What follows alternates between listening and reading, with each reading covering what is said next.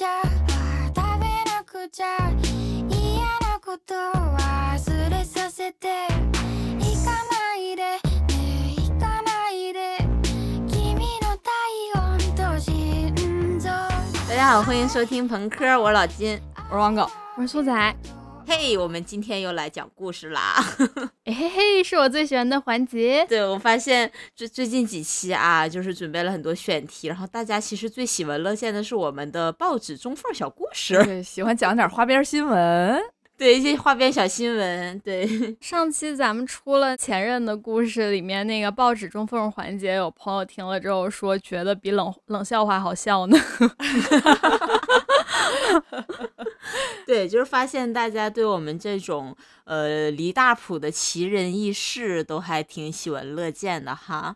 那我们今天 就考古一下，呃，我们这个学生时代吧，就是贡献一期学生时代的离谱事件的报纸中缝故事。就我觉得个嗯个都挺了不起的，都是大家都是大显眼包。对对对，这个学生时代的离谱故事，我觉得可以分很多很多个场景。就我们也嗯准备了像是像是早恋呐、一些被被削找削的经历呀，还有一些 就是手欠嘴欠恶作剧呀，还有就反正乱七八糟都有吧。那我们嗯就也顺着我们上一期的前任故事，就聊一个第一个主题，就是早恋啊、就是早恋的一些离谱的经历。但是这里就是特意强调一下，我们说的早恋是父母长辈定义的早恋，呃，就是啊大学前你处对象。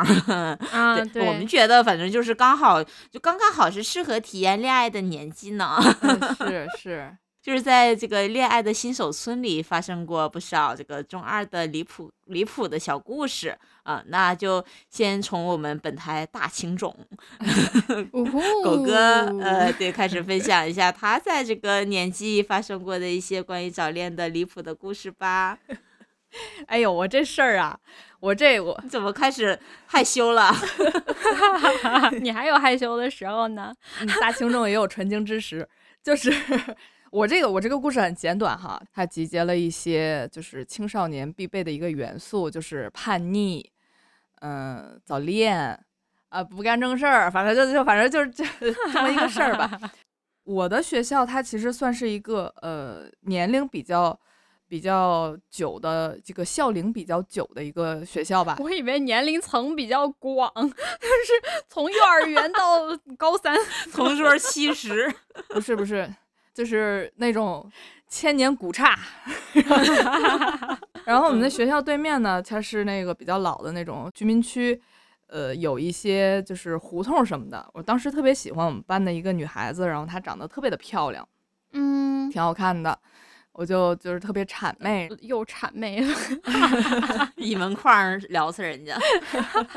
我们两个就经常在一起，这个疼痛文学。然后那个时候就已就高二吧，大概是高一高二那会儿，也不学好，就特别想体验一下抽烟的感觉。有的时候我们就经常躲在学校对面的那个胡同里边偷偷抽烟。嗯，我又特别谄媚嘛，就是就是给人点烟呀什么的，就是这这这种。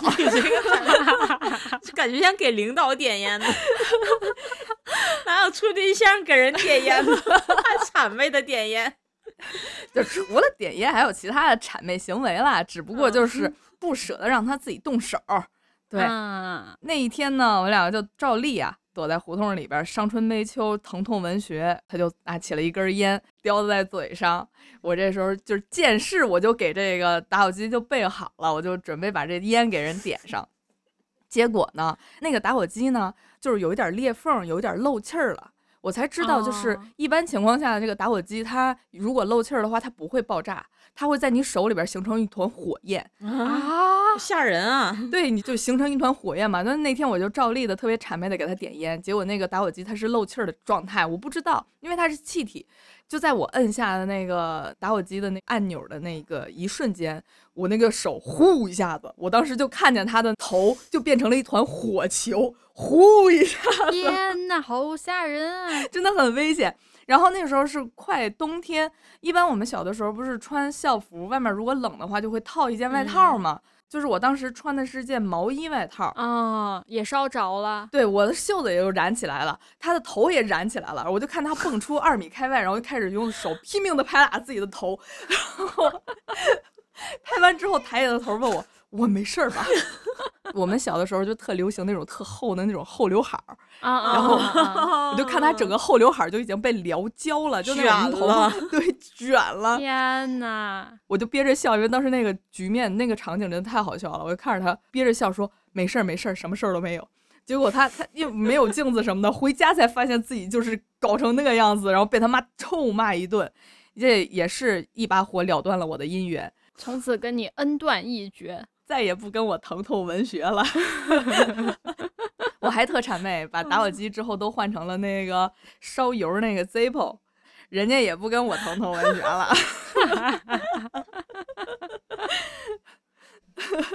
不好啊，这行为不好啊，大家不要学习哦。如果有中学生听我们的，不能抽烟啊，不能抽，这一上来就开始普法教育是吗？长大了想抽就抽了，但是上学的时候千万不要抽，这个对身体发育什么的是有些影响的。对，是了，是了，是了。虽然看着我这个呃抽烟喝酒什么的，其实 抽烟还谁怎么还有喝酒呢？也喝酒也喝酒，但是不是那种明确意义上那种学校里的小混混啊，还是那种表面上看起来是那种好学生的那种。我们也收到一个就是花花老师的。不愿出镜、不愿出声的一个投稿，就是他被小混混招惹的故事，由苏苏老师演绎一下。刚刚狗哥他说他那种其实就是那种假的小混混。花花老师这个是上初中的时候真的招惹上了几个真正的那种小混混啊。上次听过咱们前任的那期朋友应该都知道，花花老师反正从小开始就是特别招直男喜欢，不经意的拉拉他的小手。嗯，对对对对。然后就有这样一个小混混呢，有一次在学校里面就把花花老师拦住了，趁他不注意，突然亲了他一口。嘣的一口，让我心里发毛。场面很清脆的啵儿，对，在脸上亲的是亲的是脸了，是脸了，对。然后他非常生气啊！我们都以为就是花花老师，其实他这种比较文弱的性格，可能不会做出什么反应，说不定还会哭呢。但不是，花花老师反手就给他了一耳光，对，给了他一个大逼兜，然后。一般按照那种什么霸总小说呀什么之类的，这个混混应该就会你你引起了我的注意，就是穷追不舍。对对对，但是呢，我们也没有想到这个故事的走向是这样的。花老师说，幸亏那个混混的脾气比较好，没有打回来，就只是摸了摸被花花老师打了的脸，说：“靠，还他妈第一次有人打我脸。” 这也好，校园文学啊！对呀，就是也好像也是另外一种霸总小说的那个走向呢。靠，竟然打老子的脸，下一回要加倍亲回来。对对对对对对对，我现在明白为什么花花老师不肯出镜来录这一期了，因为这个故事太羞耻了，真的真的有一点羞耻。感觉就是上学的时候多多少少都有跟混混，呃，就怎么讲呢？就是有过一些对，就是接触过一些，或者说就是被他们追过，或者说想加入他们的一些经历吧。有，我跟男混混搞过对象了。哎呦，我不讲了，不讲了，我这有好多大故事。回忆了一下，我应该就是初中、高中吧，呃，为数不多的且短暂的一些所谓的早恋经历，好像交往的对象都是混混。当时就觉得这种社会闲散人员就是特别有魅力，是吗？就是有那种在学校里面的假混混，也有真正的社会闲散人员。嗯，我我印象比较深的是两个，其中一个是啊还比较早，应该是初中吧，就是有一个混混，他他是追我，但我没跟他在一起，嗯，但是反正就那个时候也挺害怕的，就是那时候也小嘛。那个是学校里的混混，他是那种叫什么，就是体育班的，就打篮球那种校队的吧。啊啊！反正那时候我我特矮，我估计也就个一米五吧。那哥们儿估计那会儿都将近一米八，反正就是穿的贼高，然后打篮球。啊挺有压迫感的，我就挺怕他的，我就一直嗯躲着他走。但是那会儿的混混估计就是，你越躲他，他越来劲。我越撩吃你，对，就是你越不搭理我，我就越来劲。就那个时候的小嗯男孩儿，你知道吧？嗯所以就是那时候，他就天天晚上我们下晚自习，他就离我后面大概有个十几二十米的距离，就跟他的几个混混兄弟就尾随着我，美其名曰护送我回家。哎去你妈！好可怕呀！很害怕，真的很害怕，黑灯瞎火的，后面仨男的，就是你知道吧，就一直每天跟着你，然后也不也不主动说话，就是保持一个相对安全的距离，就跟着你一直到家。最可怕的是每天早上，我的卧室窗正对着一个山，然后是有那个台阶儿，登山的台阶儿，就上那个山上，嗯就每天会有人就是去晨练什么的，去那儿散步啊，就很多嗯。人，对他就会每天早上七点准时守在那个台阶儿的某一个位置，望你卧室，对，望我卧室，好可，怕！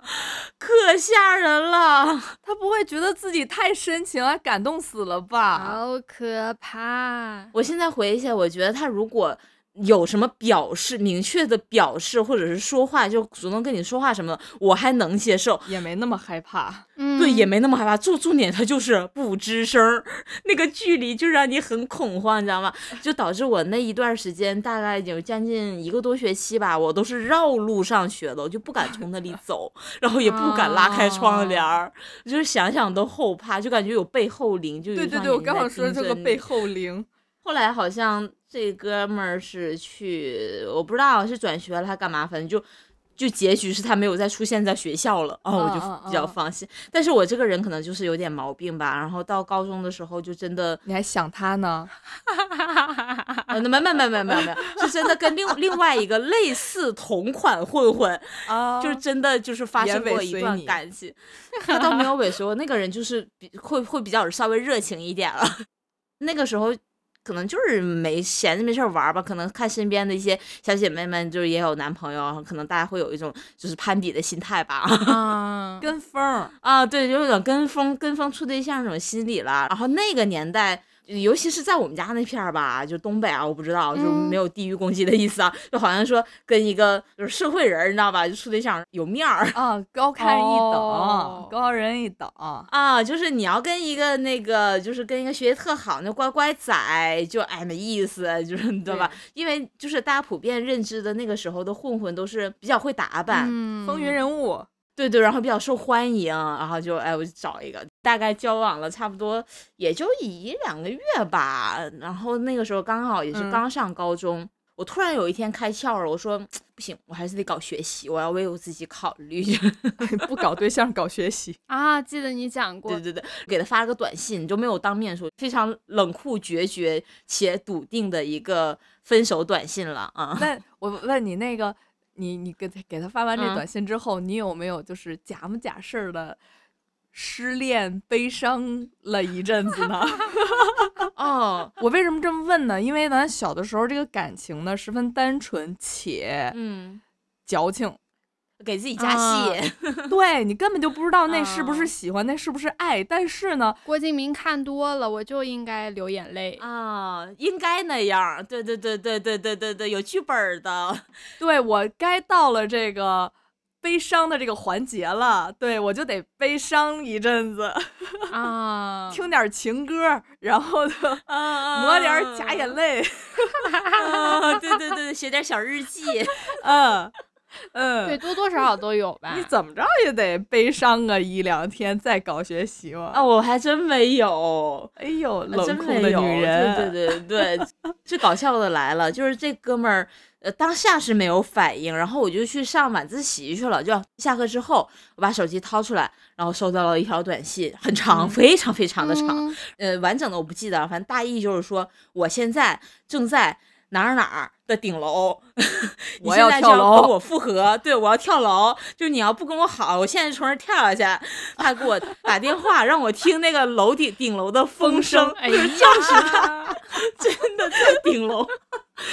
意思是说，你听这风多大，你忍不忍心让我从这儿就跳下去？然后我说啊，那你跳吧。说你跳吧，我不我不去，我不会去看你的，你跳吧。你真是无情无义的女子。对，然后我就回家了。我还记得我妈好像察觉到我有一些异样，还一直在追问我，你最近是不是发生什么事没跟我妈说？没事啊，没啥事儿，没啥事儿啊。就假佯装特别淡定，其实心里面还特别好奇他到底跳没跳。你只是好奇他跳没跳是吗？我对对，我只你只是好奇吗？你不是怕事儿吗？我没有，就是好奇他跳没跳。哇！第二天，反正我是本着一种试图从新闻获取这个反馈的一个心态，关注了一下，就身边人就是有没有在。八卦一些事，然后发现风平浪静，什么事都没有。然后他又给我发了一条短信，说：“呃，我现在回家了，冷静很多了，我不死了。” 对的，大意就是说，那个祝你考个好大学吧，就之类之类之类的。啊，挺挺挺懂事儿。但是我现在就是讲起这个故事，万一那时候的男生就是那么真跳了呢？对，真跳，我身上可背人命但，真的 还挺吓人的。这个事儿其实还有后续，还有后续。其实从那之后就没有再联系过了，就大概两三年都没有再联系过。说我已经上了大学，然后也换了就是大学那个城市的手机号码。那有一天我就突然收到一个那个短信还是电话，不记得了。就是这大哥他不知道从哪儿又加到了我，然后又要再跟我聊天，又要跳楼啊？对对，还跳上瘾了是吧？就是我觉得这这也挺执着啊！我发现很多男的，他们真的很爱跳楼，他们真的很爱，就是说，就从某一件事情上，然后去威胁这个女人。我之前上大学的时候，就有一个 gay，我们出去写生嘛，然后半夜喝多了，站在村儿的自建房的那个二层小楼那个楼顶上，然后跟我说说，你要是不跟我搞对象。我就从这儿跳下去。现在看起来，那个时候他其实就有一点骗婚的那种感觉啊，就是哦，对，就是他他明明就是一个 gay，然后他就要找一个拉拉，然后去搞对象，去掩盖他 gay 的这个身份的这个感觉，你知道吧？对，感受到了，是的，嗯，就说就说你要是不你要是不跟我搞对象，我就从这儿跳下去。我说那你就跳呗，跟我有什么关系啊？对呀，对呀，咱俩又没有就没有说，我就跟你说了两句话而已，那你拿这威胁谁呀？成年人自己对自己负责。对呀，然后我旁边那些室友那种眼神看着说，他都要跳楼了，你还这么冷血吗？你还你还就是你也不去看看他，你也不去劝劝他。我说关我什么事情啊？狗哥说他大学的时候有 gay 追他，然后我很奇怪，我大学的时候也是，就是有一个也是 gay 啊。对呀，他喝醉了酒，然后在我宿舍底下打电话给我说：“你在哪儿呢？” 就是你在哪儿呢？姐妹在哪儿呢？对，然后说你下来呗，人家想你了。我说我不在宿舍。他说啊，那我等你回来吧。等你？他觉得你是一个深贵吧？那也很奇怪，真的可能觉得你是个男的吧？哎呀，我住女生宿舍。挂了电话之后，他就发短信说。就大概就是说喜欢我，然后要跟我在一起，还是干嘛干嘛来着？我当时好像就义正言辞的拒绝了，但是好像也没有然后了。我我也不知道他后来到底有没有找到就是一个心仪的，觉得可以跟他走下去的直女朋友啊。但是他是一个 gay，这个是我确定的。嗯，你说是不是因为你当时就是整个人的外表特别的乖，然后他就想着找一个。乖乖的、单单纯纯的小女孩来试一下错，诡计多端的 gay 子，啊，诡计多端的 gay 子，我觉得有可能啦，嗯，也也说不定哦，也有可能，但是就是那种我把你当姐妹，结果你想跟我谈恋爱，然后我又知道你的取向，就很奇怪。我把你当姐妹，你却想跟我私爱。什么啊？但是你说这个，我想起，就是我不太好定义的一种一种友情吧，就是我们上高中的时候有一个男生的同学，当时我们其实不太确定他是不是 gay，、但嗯是他又特别喜欢跟长得比较像花花老师这样的男孩子一起玩，以及尤其喜欢跟女生在一起玩儿，然嗯后说话呀，一些一些行为也比较的像偏女性化一些吧。但是那时候就大家没有这么定义。然后这个男生对我和二姐特别特别的好，就好到什么程度？就是高中毕业之后，我上大学，就时不时的会给我们寄一些东西来。有一次我还记得他还给我买了陈绮贞演唱会的门票，当时是在武汉。对你这么好啊？对，对对，我当时其实有一点怀疑他是不是对我们有意思啊，但是他又不直说还，还一对对俩，对呀，其实对我可能会稍微多一些吧。然后当时我就还挺回避的，就是一种特别纠结的一种一种情绪，嗯就选择性的回避，故意不去回他的信息，然后他就会一直呃，就发很多的信息跟你说为什么就就最近不联系怎么着，然后就完全就不回。呃，但是现现在想想还蛮冷血的，就是他可能就是对好朋友真的好吧，就真的打心眼儿里吧当一个朋友。因为那时候就是不像现在这么的，我觉得就是青春期，你对这个感情其实拿不准，然后所以就很害怕。是是，对对，嗯就蛮害怕。但是呢，就是已经僵到那个份儿上了，你就就不好说，突然哎，大家又熟络起来。又像什么事儿都没有发生过。啊，对对对对，就还蛮奇怪。但是就微信他一直都有吧，只是没有讲话。呃，我嗯经常有时候会发一些那个朋友圈什么，他也会来点赞，但是不会评论。啊，如果他听这期的话，给他道个歉吧。啊，对对对，不好意思，辜负了。我们可以再再联系了，也可以再做姐妹了。嗯，就说到就我们那个时候对于性向啊，然后性别的区分，其实是比较模糊的一个界定和一个概嗯念。这个故事呢，是我的好朋友董女士她分享给我的，是她的好朋友的一个故事。这个女孩呢，就不知道该不该叫她女孩，还是该叫男生哈。她的性别认知其实应该是一个男生，啊，嗯，他们是怎么认识的呢？就是董女士，她从初中升高中的时候，所有的同学其实都是一个陌生的状态。嗯，然后这个，我、叫叫他什么呢？叫叫铁铁 T，叫就老铁，呃，就对这个老铁，对对对对对，就这个老铁呢，他就是你从他的外形来看，他就是一个男孩子。然后嗯他像是课间操，嗯、上体育课，他都会站在男生的这个队伍。男生那排啊，对哦，那他也会去男生厕所是吗？哦，你说到厕所这个事情，学生嘛，他也闲的没事干，就是多的就是时间，他们就会好奇这个人他到底是男生还是女生，嗯，然后他们就哦有意的去观察过这个这个老铁他上不上厕所。这个老铁他从来不在学校上厕所的，对哦哦，他膀胱还好吗？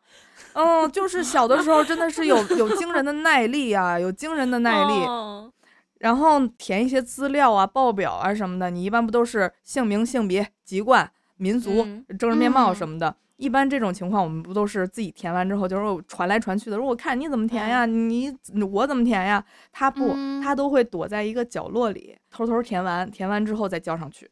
对，就是就是这么一种情况。哦当时初中升了高中之后，他有一个女朋友，是一个外校的女朋友。当时董女士对于这个什么，她她也没有一个明显的界定。她虽然她现在是一个女同性恋哈，嗯，好正式的称呼女同性恋，怎么啦？但是那个时候，他完全就对于这个什么什么拉拉呀、蕾丝啊，这个就完全没有任何的嗯概念。他就不知道，嗯女的还能跟女的一块儿搞对象，他没有，当时没有觉醒这种。嗯嗯这个老铁他就经常性的跟董女士他们聊，说自己校外还有一女朋友，然后经常跟董女士聊他们的房事，就是啊他这啊那时候才多小啊，就就 聊他的就是这他这女朋友呃欲望怎样，然后自己啊？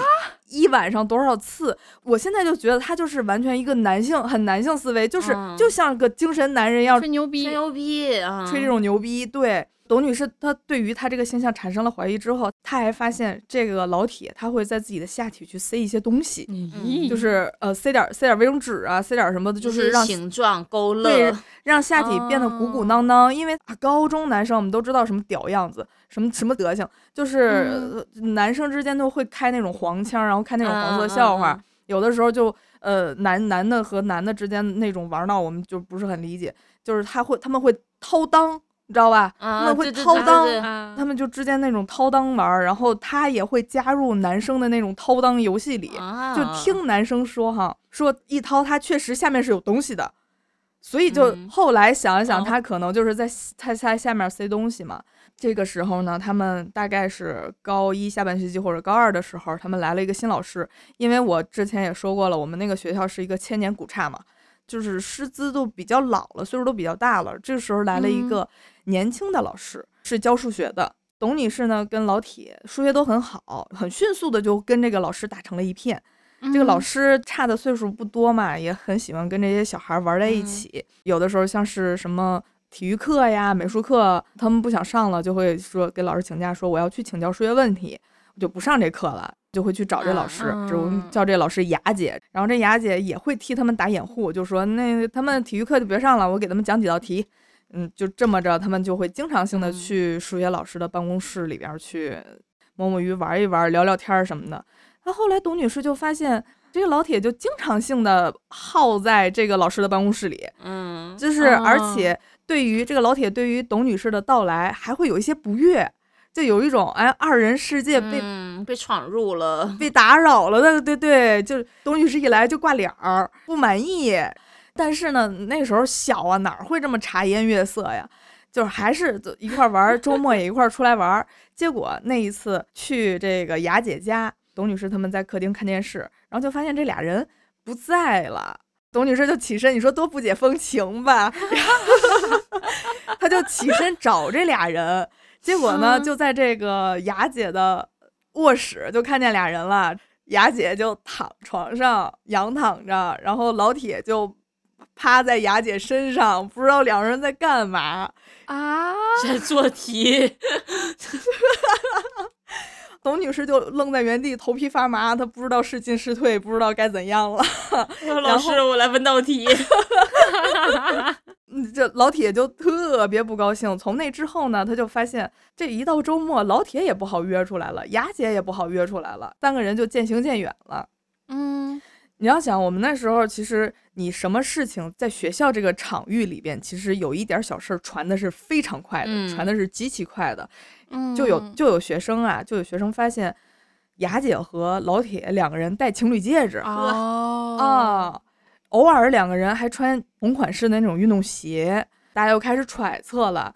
嗯后来也是，就是有很多人都看见，就是呃，要不然老铁在哪个学校哪个侧门哪个小门去等雅姐下班儿，要不有的时候雅姐在这小门等她下班儿。然后还有几次有人碰见雅姐跟老铁在楼道里，在小门，在操场角落，在做题，嗯，在做题，在用嘴巴做题，啊嗯，在用嘴巴激烈的做题。你说出那两个字儿行不行？就做题吧。哎呀，这真是为人 师表，真是恶心。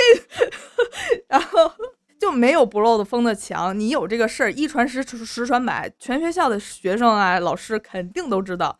你老师肯定也是有耳闻，而且老铁他三不五时的就在就在他那办公室里待着。你想，咱们小的时候那个老师的那个办公室，其实它都是开放的，就是一个大屋子里边有很多老师，他们两个搞什么小动作，其实看得很清楚的。然后后来就是，呃，雅姐被学校的领导约谈了，我，她也梦醒了，就突然有那么一天，就两个人真的谁也不理谁了。对，这个故事就是这样，就梦醒了，梦结束了，就是再也不用嘴做题了。对，其实想一想，那个雅姐那时候也是年轻气盛的，正正值壮年，其实现在想想，应该比咱们现在岁数还小。嗯，我我也在那个岁数当过老师，哦，是是是是，所以我就说，其实作为公立学校的老师，他算是个铁饭碗了。已经这个事儿，就作为一个成年的老师啊，他肯定是内心有一个价值判断的。对，所以这个老铁，我觉得肯定还是有一些这个过人之处吗？对对对，能够让他就是冒着这个被处分，或者说自己职业生涯就是葬送的这个风险啊。对我觉得，嗯，我觉得当时可能也是。爱的太激烈，爱的太甜蜜，让他失去了一些判断，让这个雅姐失去了一些判断。是的，是的，是的。我再接一个，就是一个小细节，就是董女士跟老铁经常闹嘛、玩嘛，在走廊里。有一天，那董女士就就俩人打打打打，董女士就直接跳到老铁背上了，就跳到他身上开始揍他。路过的教导处主任发现了，然后把他俩叫到了教导处里。一通批评说：“你这想什么话？你们男生女生早恋也就算了，现在众目睽睽之下，明目张胆的开始身体接触，就开始这打打 闹闹，男女授受不亲。反正就这一说，把你们班主任叫来。嗯，班主任叫来了，说：嗯，那老师，这两位都是女孩子。”教室主任那脸 唰就绿了，老铁很尴尬。董女士说：“当时全年级就知道了，当然也是我传的。老铁不希望所有人都知道这个事情。”不知道你们上学的时候，学校有没有那种规定，就类似男生女生距离必须要半米以上？嗯，没有，哪个学校做这种规定啊？我们学校，我们学校。就是有晚自习嘛，那个教导处主任特别喜欢在操场后面是小花园抓小对象啊。对他特别喜欢去那个操场后面抓小对象，举一手电，然后他那手电还不是常开，看哪有黑影，啪把手电一打开，关键是他还拿照相机，你知道吗？他咔咔咔给人拍下来之后就是留证据，挂墙上 啊，就挂墙上，我的天呐，哟，情侣写真呢。我们当时是就是要求男生女生如果同时出现在操场上，就哪怕你们俩不是一个班，甚至不认识，就不能低于半米，就是一个胳膊的距离。你们课间操咋做呀？离很远呢？对，也离很远，就是你低于一个手的距离，就马上就会有人来逮你，就特别夸张。我是插一个稍微题外一点的，就是当时学校为了防止学生早恋，会让女生都剪成那种。比刘胡兰头还短。我们当时是要求剪那个刘胡兰头四边齐，对我们是比那还短，必须要露耳朵哦。就是那种那个蒋雯丽那个头是吧？对对对，必须要露耳朵，不能有刘海最好。嗯，我们也是。对对对对对。然后那个教导主任会每天拿一小尺子，然后拿一小剪子，就每天就是在那个班级巡回剪头，就是巡剪。对对，就拿一小小尺子，就量你那个女生的刘海超过眉毛大概两公分一公分，他就马上咔给你剪掉。你们是？高中吗？高中，高中，高中，高中，我们也这要求。当时觉得这个这个要求真的极其不人道，现在也觉得。对对对，我还记得我刚上高中的时候，高一的时候就被迫去剪了，我真的是边剪边哭。还好高二的时候换校长，就开始报复性的留长发蓄。我还想说，作为一个省重点，我们高中是不是太随便了？就是无所谓，然后我们也不用天天穿校服，基本上就是周一穿一下就完了啊。那可以在操场上做题吗？用嘴做题？呃，不被发现就可以。大做特做。哎，能不能正常说话？亲嘴儿怎么了啊？做什么题呢？真是。那你来讲讲亲嘴吧。不是我，啊，不是我，啊 可能因为我们学校这种风气，就滋生出了很多那种恋爱的小火苗，亲嘴的小欲望。对，牵牵小手呀，亲亲小嘴儿啊什么的，经常其实都能看到。尤其是我那个时候上高三，然后我们班有有一个女生和外班的男生谈恋爱。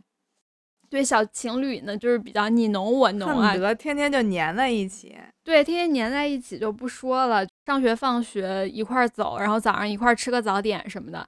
他俩呢，有一天早上来的比较晚，早读结束了，中间有一段时间嘛，对他们好像才来吧，然后就要上第一节课了，他俩就在我们教室门口啊，当着很多人的面就开始亲。哎。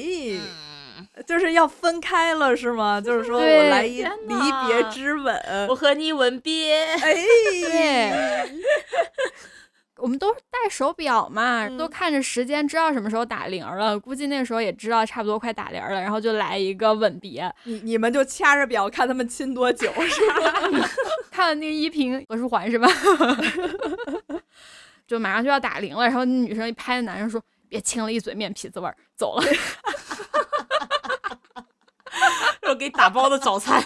早餐就吃面皮儿。”我真的记得很清楚，那女生是用普通话说说：“别亲了，别亲了，一嘴面皮子味。”然后就走了。好本土一笑话呀！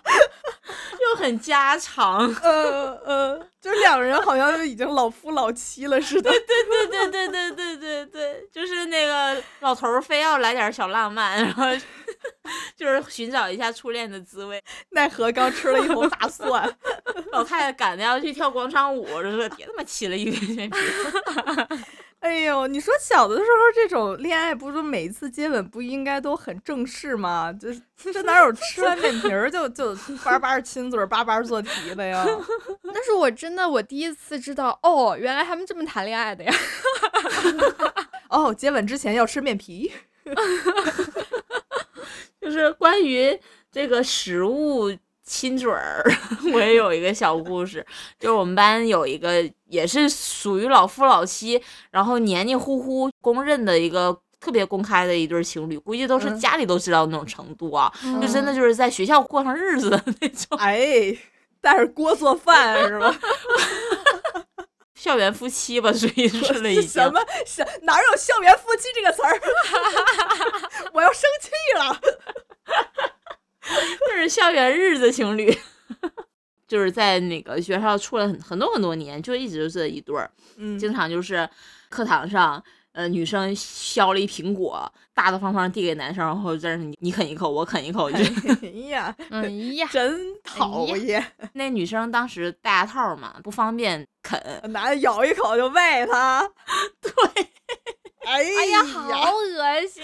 对包括就是咱们小时候，我不知道你们吃没吃过那种棒棒糖，就外边壳是那种硬的，然后里面是软的。嗯嗯嗯，对，然后那女生因为咬不动外面那个外壳嘛，那个男生就会把那个外壳咬碎。就想吃里软的。对对对对对，哎，这就是一个比较恶心的谈恋爱的故事，是吧？你们你们现在能做到对方咬烂一个东西喂你？我不行，我不可以，求求了。我做不到。是亲亲完嘴儿就该上床了，就该睡觉了。咱次 SOP 到这儿才闭环呢。接下来这个故事其实没有那么的，我觉得还是稍微有一点严肃哈，就是比较有教育意义，也告诉我们女孩子，呃，你别太奢望有那么多人要爱你，首先你要爱自己，反正就是你要自爱起来，对，嗯。就是你要自己独立起来、强大起来，然后你不要就是做一些傻事哈。嗯。这就是我的一个高中同学，他呢，也就是怎么说，被爱迷昏双眼吧，然后做了一些就是比较在那个年龄不应该发生的一些事情，就是她呃怀孕了，在大概是高二的时候，嗯她怀孕了之后，那个时候我们遭遇了这样的事情，肯定人多半都是懵的，也不敢给嗯家长知道这样的事情，呃，就就她就选择了自己把这个事情解决了。当然，她那个男朋友，她那个废物男人。他也是知道这个事儿的，但是他完全就是怎么说啊？我你你自己看着办，你要你自己想打你就打掉，就这种态度嘛。这个女孩她的爸妈是在外地做生意，她跟她的奶奶一块儿住，她不敢去医院打嘛。然后那时候已经成年了，因为还是在校学生，所以他就去那种黑诊所买了那种药。那种药它是、呃一共几片儿？一共四片儿还是五片儿？然后嗯头三片儿隔一个礼拜一吃，最后一片儿的话就是你准备打的那一天你吃。他准备打胎那天，他要把最后那一片药吃下去。吃下去了之后呢，他就去接了一盆儿热水。那时候是冬天，快冬至，然后他就跟他奶奶说：“我来大姨妈了，我要洗一洗。”他就把自己锁在屋里了。他奶奶岁数也大了，当然就是也管不了什么事情，耳朵也不是很好使，就让他自己进屋了。然后他说，他的肚子大概过了十五分钟之后，整个肚子剧痛，像是被绞肉机一样在碾一样的那种那种疼感。嗯就是大概是十倍的痛经的感觉。接二连三的三四次阵痛了之后，他就开始往下排，类似血块儿和血水一样的东西，嗯一直在流，一直在流。途中他换了好几次水，但是他就是就是完全就是已经自己顾不上了。嗯这个时候他就给他的姐妹打电话，说我这儿整不了了，收拾不了了，你你来帮我一下吧。当时呃岁数也小呀，就是也没有什么零花钱。他跟他姐妹说：“你打车过来，你别坐公交来，你就是能快点就尽量快点。”然后他姐妹说：“说我没有钱呢。”他说：“你你就只管来，我给你往下送钱。”过了十几分钟，她姐妹来了，来了之后她就套了一条单裤，下下去给司机送钱。她好他家好像是三楼，她从三楼走下去，又从三楼走上来的时候，她的半条裤子已经湿了，就就全都是血。对，她的姐妹来了之后，看见就是就一地狼藉嘛，整个人也愣愣住了，就说说我这也整不了呀，不行，把你对象叫过来吧。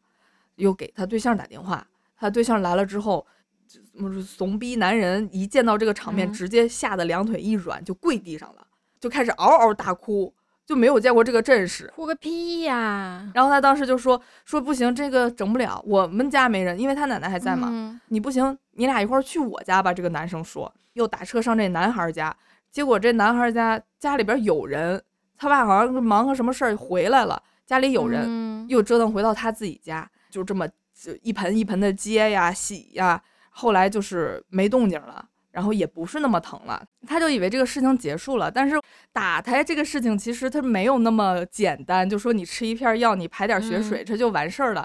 你还有什么胎盘啊，什么乱七八糟的东西，就是人家是大夫是需要看你这个里面有没有到底有没有流干净的。他也没有在意这个事情，他就觉得那天是个礼拜六嘛，礼拜天他歇歇一天，礼拜一他就正常去上学了，在大冬天。结果他上上着上着上课，好像第二节课的时候，他就觉得不太对，然后他就去洗手间了。他去了洗手间之后，他就大出血了，就是当时整个学校都炸掉了。嗯、他就在女厕所里边大出血了，被同学看到了嘛，然后跑回来就去叫他的老师，叫他的班主任。然后他班主任当时拿了，我记得特清，拿了三十块钱，给的是一男生那钱，说你去买纸尿裤，嗯不要因为大出血嘛，说你去买纸尿裤，说能买多大号就买多大号的。那男生还装傻说，老师不应该买卫生巾吗？然后老师说让他们你买啥你就买啥，你就赶紧去吧。后来是被送去医院的，还是幺二零拉走的，我忘记了。后来就是有有传言哈，说他在这么冷的天，又几番波折，折腾这么几下，说他可能以后生不了孩子了。但是这只是谣传哈，嗯不知道他究竟能不能生。但是这个男的真是极真真的极其混蛋，我就就是女孩子就在这个感情婚恋这个上面一定要擦亮双眼。对呀，你首先要自爱起来哈，要要保护好自己，不要再做这样的事情。因为后面我有听说，就是这一系列的事情风波过去了之后，他们俩还在一起。然后呢，啊，啊，他们两个还在一起。是斯德哥尔摩了吧？这是有的时候两个人有口舌拌嘴、又吵架的时候，因为我们学校旁边有一条河，就比较有名的一条河。嗯，这个男的就会拽着这个女孩去跳河，跳去，对我们两个一起跳下去，对呀，就把这女孩往这河里推。就我当时就觉得这个事情特别的离谱，特别的不可思议。就是为什么你要跟他在一起我？好生气啊！对呀、所以就说爱人之前你要学会自爱，你要爱自己，就是一定要擦亮双眼去辨别这个事情，千万不要在这种事情上吃对啊亏。对他不是被拉去医院嘛，就是说他的嗯这个胎没有打干净，然后他又刮宫。然后他又重新去就吃那个药，因为他没有必要在那个就是什么打搅乱呀什么再再吸出来什么之类的，他还要再吃一次那个药，再去排一次，就相当于他这个再疼一次，对他这个罪要受两次。哦所以就是这个事情过了之后，这个男人还是这样对她，她还是要跟这个男人在一起。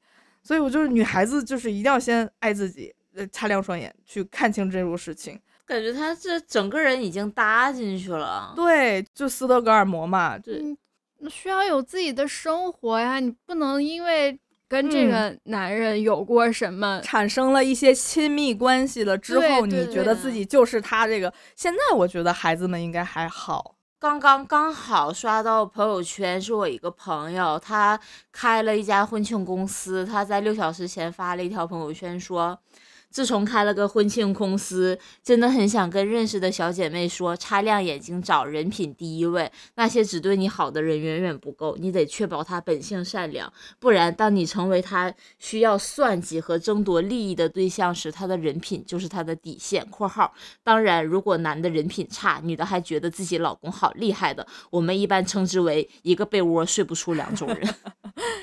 反正就是不要让一切的事情来伤害自己，也不要把自己这个底线拉得无限之低。因为你的人生是你自己的，就是你没有必要为任何人付出任何的代价。，对，尤其是还要对自己的身体造成这样一种伤害的这个情况之下，你不仅是心灵上的伤害了，还是身体上的伤害。就真的要考虑后果，真的要考虑后果。但是我觉得现在的孩子们应该想得开的很多了，但是在这种事情上还是要保护自己。对、嗯对，一定要保护好自己。嗯，就是我后来不知道他们两个有没有就是分手啊，还是一直在一起。如果他们两个一直在一起的话，那就祝他们的孩子考上心仪的大学哈。嗯，行。嗯嗯，反正这个这个事情还是挺恐怖的。对，然后我前面不是埋了个伏笔嘛，就是嗯。我跟 小慧慧的这个早恋经历啊，嗯其中还有这个小慧慧早恋经历之三，就是我背三，对，所以把它放在第三个故事。三三得九，祝你们天长地久。谢谢，祝我们孩子考上心仪大学，呸！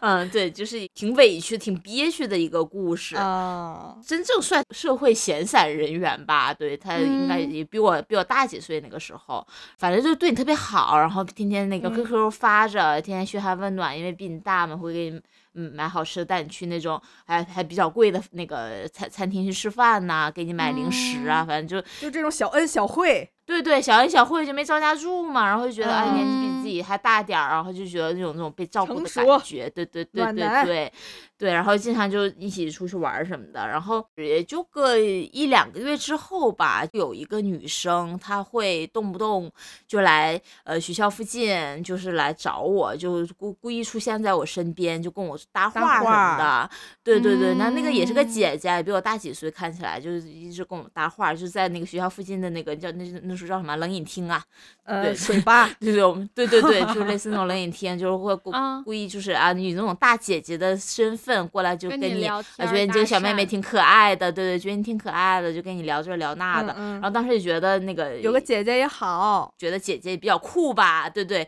加了什么 QQ 啊什么的，对，经常在互联网上进行一些互动啊什么什么的。直到有一天，我在这个姐姐的 QQ 空间里面发现她写了嗯一篇很长的日记，嗯，讲的就是说她有一个男朋友，男朋友爱玩儿，勾搭小姑娘，对，就是但是那个我原谅你，因为你就是这样的人，就是那种青春，也是类啊似。啊、有点那种饶雪漫的笔锋吧，对，啊就是那种青春疼痛文觉得自己是黎巴巴拉，对，觉得自己黎巴拉，对对，类类似这种笔锋，就是说啊，就是男男孩子会偶尔犯错，但是我觉得你还是会回到我身边之类啊，的。你最爱的肯定都是我，我给你自由，但是你最终一定会回到我身边。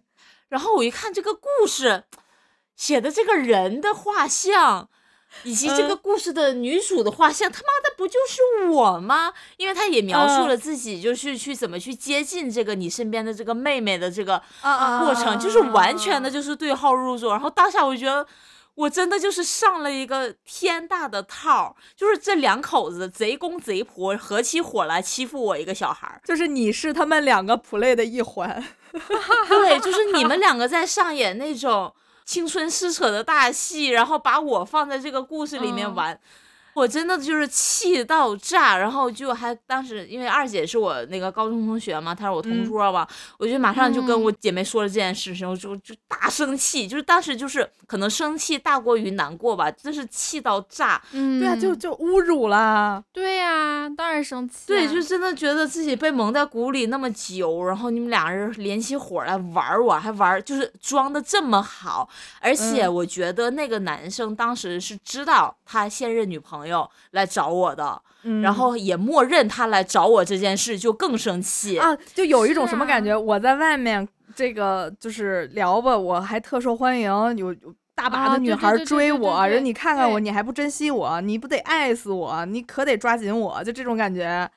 对，就俩人在那里看戏和演戏，我觉得贼恶心，但是啊真是是恶心加生气大过于恶心。难过。二姐就是为姐妹两肋插刀嘛，就跑去嗯 QQ 空间，她那篇日记下面去去去踩她发泄，去骂她，去踩她，对对。干得漂亮！哦，具体说了什么我不太记得，但是我就觉得全世界都抛弃我，但我的姐妹就是力挺我那种感觉还，还蛮感动的。对对，她就嗯是二话不说就上去就去手撕这个这个渣男渣女，对。嗯然后嗯我就今天我们在聊这个选题的时候，我就回忆起这段事儿了嘛。然后我还艾特二姐，我说你还记得这事儿？她说当然记得，我当时还在那个 日记下面骂他，还在那个复盘说当时年纪小，嘴比较笨，没现在这么厉害，可能发挥的不好。让我还去找到他这个那个空间嘛，就是说能不能把这个日记翻出来，我们再去编一轮诗。结果我发现，就是他已经把之前的那些日记都锁掉了，就看不到那个再找之前的动态。然后发现他最后一条更新是在二零一八年，嗯，可能已经死了五年了吧。哎呦，他们两个夫妻合葬，夫妻同学。对，嗯，对，就是真的真的很恶心。嗯，金老师跟这个社会闲散人员去搞对象、谈恋爱，我这边也有一个是踹老师的故事。这个就是嗯踹老师的女同学，她神秘失踪。这个女孩儿她是踹老师的同桌，他们都是美术特长生。然后这女孩儿呢，她是美术生，但是她画的不好，文化课也不好，就是一切都很一般。一般这个特长生他都会在这个高二暑假或者是高二升高三的那个学期出去集训，学嗯大概一个学期的那种专业课，年底去参加这种省级的嗯联考。就像嗯我们河北的孩子会有三个地方选择，要么就是省会，要么就是首都，要么就是天津。我当时是去的省会，就是去的石家庄去集训的。嗯然后踹老师呢，他是去天津集训的，当时跟天津的学校有一个合作，那时候就已经快要联考了嘛，大家压力都很大。然后就有那么的一天呢，这个女孩就跟踹老师一起从宿舍出来，就照理来说是去画室画画，但是奇怪的就是这两人分开之后，就再也没有在画室见到这个女孩了。那时候大家都特别忙嘛，因为就是联考马上就到了，一天要画好多的画，就没有任何人注意到这个女孩不在了，就连老师都没有发现。哦对，后来他就是他是这女孩的男朋友，他当时有一个男朋友，两个人也是高中同学，他就找到这个老师说，这女生一天都没来画室，发短信也不回，打电话也不接，就想让老师关注一下。而且老师一开始就没有当回事儿，但是到了晚上七八点，这老师收到一条短信，是这女女孩发来的。大概是这么说的，说，呃，老师，你不管在生活上啊，还是这个专业课上呀，对我都特别好，你教的也特别好，是我不争气，我什么都学不会，画画也画不好，文化课也不好，我就觉得我就不配活下去了。